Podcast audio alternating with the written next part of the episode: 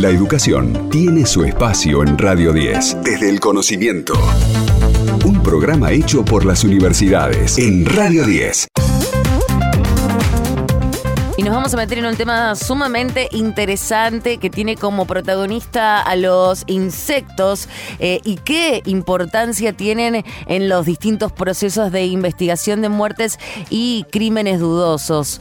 En esto juega un nuevo término que vamos a conocer en el día de hoy que es la entomología y cómo interviene en estos casos. Para charlar sobre esto estamos en comunicación con Néstor Centeno, doctor en biología y docente investigador en la Universidad Nacional de Quilmes, experto latinoamericano en entomología forense. Néstor, ¿cómo estás? Aquí Héctor y Delfina te saludamos. Muy buenas tardes. Buenas tardes, ¿qué tal? ¿Cómo les va? ¿Qué tal? Un gusto charlar contigo, Néstor, y me, parecía que quizás eh, una de las mejores maneras en las cuales nos podrías explicar de qué trata la entomología, también eh, de la mano de, que nos cuentes cómo es eh, tu trabajo, principalmente como perito en el Ministerio Público, por ejemplo.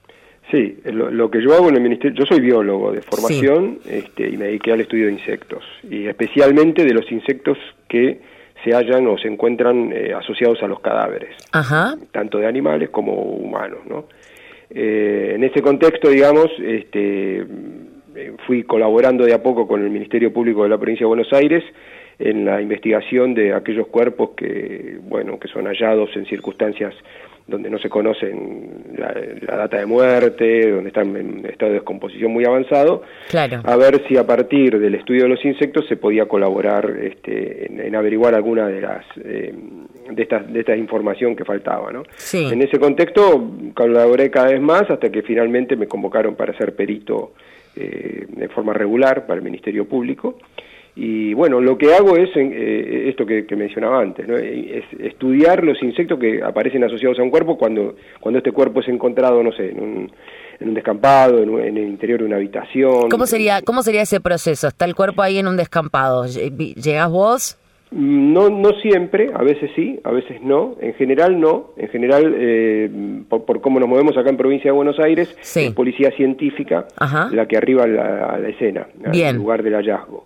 Este, y allí, dentro de todas las tareas que tiene que hacer desde relevamiento de rastros, no sé, ponerle huellas, este, si hubiera algún otro objeto de interés para la causa, no sé, un arma, suponete, o cualquier otra cosa, este, entre esas cosas también van a revisar el cuerpo, el médico de policía revisa el cuerpo, y eh, allí pueden ocurrir dos cosas. Si hay fauna eh, en ese cuerpo, habitando en ese cuerpo, ahora después les explico un poco qué es lo de habitar el cuerpo por parte de los insectos, pero bueno, si hubiera fauna, eh, a veces se toman unas muestras allí mismo y luego me las envían, o bien se, em, el, el, cuerpo es levantado, digamos, se coloca en una bolsa, se cierra y va a la morgue, donde cuando se hace la autopsia, allí vuelve a hallarse fauna, entonces ahí toman las muestras y me las envían a mí.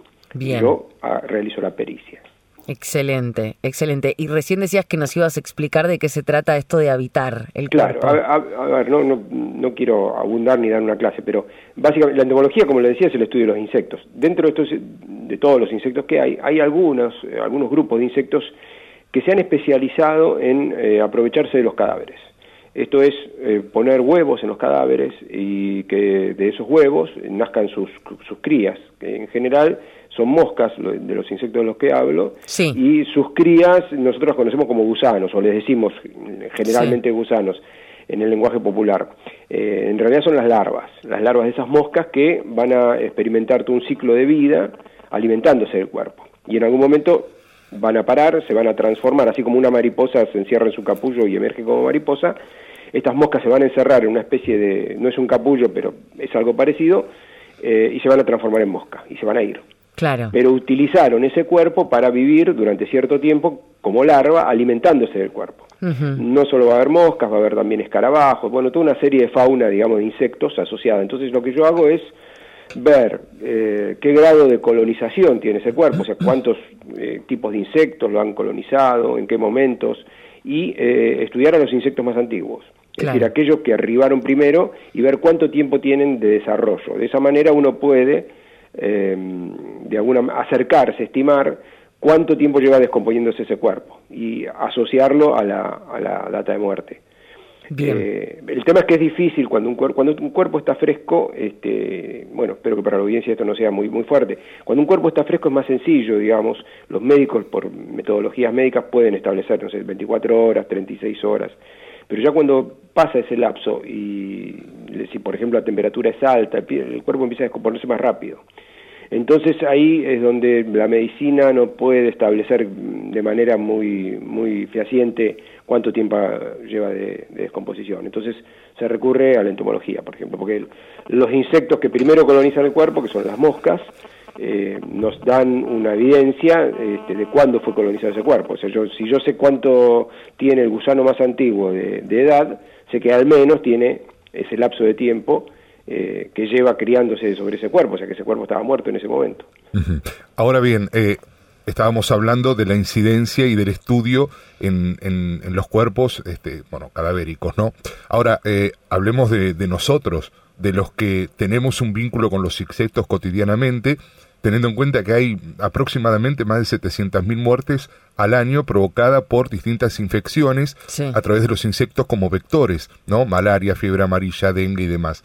Digo, eh, se está trabajando por un lado para optimizar todo lo que tiene que ver con los insecticidas, repelentes y demás, y por otro lado para fortalecer lo que es la vacunación? A ver, eh, respecto de, los insectos, eh, como usted mencionaba, hay, hay, muchas muertes que son debidas a enfermedades donde los insectos normalmente actúan como vectores. ¿Qué quiere decir esto? Que llevan algún, algún este, eh, o bien un parásito o bien eh, algún virus, eh, lo transmiten, este, como puede pasar con la malaria que mencionó usted, como puede pasar este, con el dengue, la fiebre amarilla, este, y, o como pasa con el Chagas. ¿no? Este, en esos casos, en general, se está trabajando mucho en el control de estos insectos, sí el control con insecticidas, pero el control con insecticidas este, a veces, eh, primero que es muy extensivo, se, reparte mucho insecticida por todos lados, eso ecológicamente, digamos, no está muy bueno. segundo, que afecta a todas las especies, no solo a los insectos plaga o a los insectos que tienen importancia sanitaria, sino a todos los que encuentran.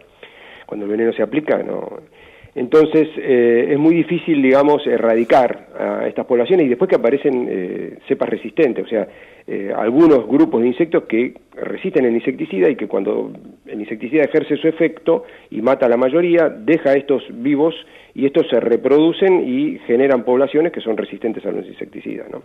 Néstor, sí. Sí, sí. no, le quiero dejar terminar la idea. Eh, sí, bueno, entonces estos tres problemas llevan a que el uso de insecticidas, si bien es necesario, no sea la, definitiva eh, causa de eh, frenar un poco las enfermedades, ¿no? sino tiene que pasar por el control de los, primero de los enfermos, porque los enfermos son los que tienen en general las, los microbios, digamos, que se propagan, entonces eh, es necesario que los insectos no tomen a esos, este, a esos virus, por ejemplo, este, y los repartan. Y segundo, disminuir las poblaciones de una manera más ecológica, ¿no? O sea, todas estas campañas de cacharreo, las, poner ovitrampas para que haya menos este, larvas, ese tipo de cosas, me parece que a la larga deberían ser... Eh, Suman. Sí, exactamente. Nos queda un, poquito tiempo, pero tenía ganas de preguntarle porque sabemos que tiene una larga trayectoria, inclusive en un montón de casos que han sido muy resonantes en los medios de comunicación, eh, como es el, caso Pomar, pero en, lo particular hay, alguno de los casos que de los que ha participado que, ha sido como le, le ha impartido un gran desafío en cuanto a lo que tiene que ver con su trabajo como entomólogo. A ver, em, hay muchos casos que, que, son relevantes por las circunstancias sociales, si se quiere, o a veces políticas del, caso, pero desde, la, el punto de vista forense o entomológico, por ahí no son muy complicados o no, no, son, no, implican un desafío. y, muchas veces pasa lo contrario, casos de NN, o sea, de personas que ni siquiera están identificadas, que aparecen, no sé, una persona en situación de calle que falleció en un baldío, digamos, y esos eh, eh, sí implican desafíos, digamos, porque no hay datos, no hay nada y eh, uno trabaja, se tiene que forzar más en esos casos.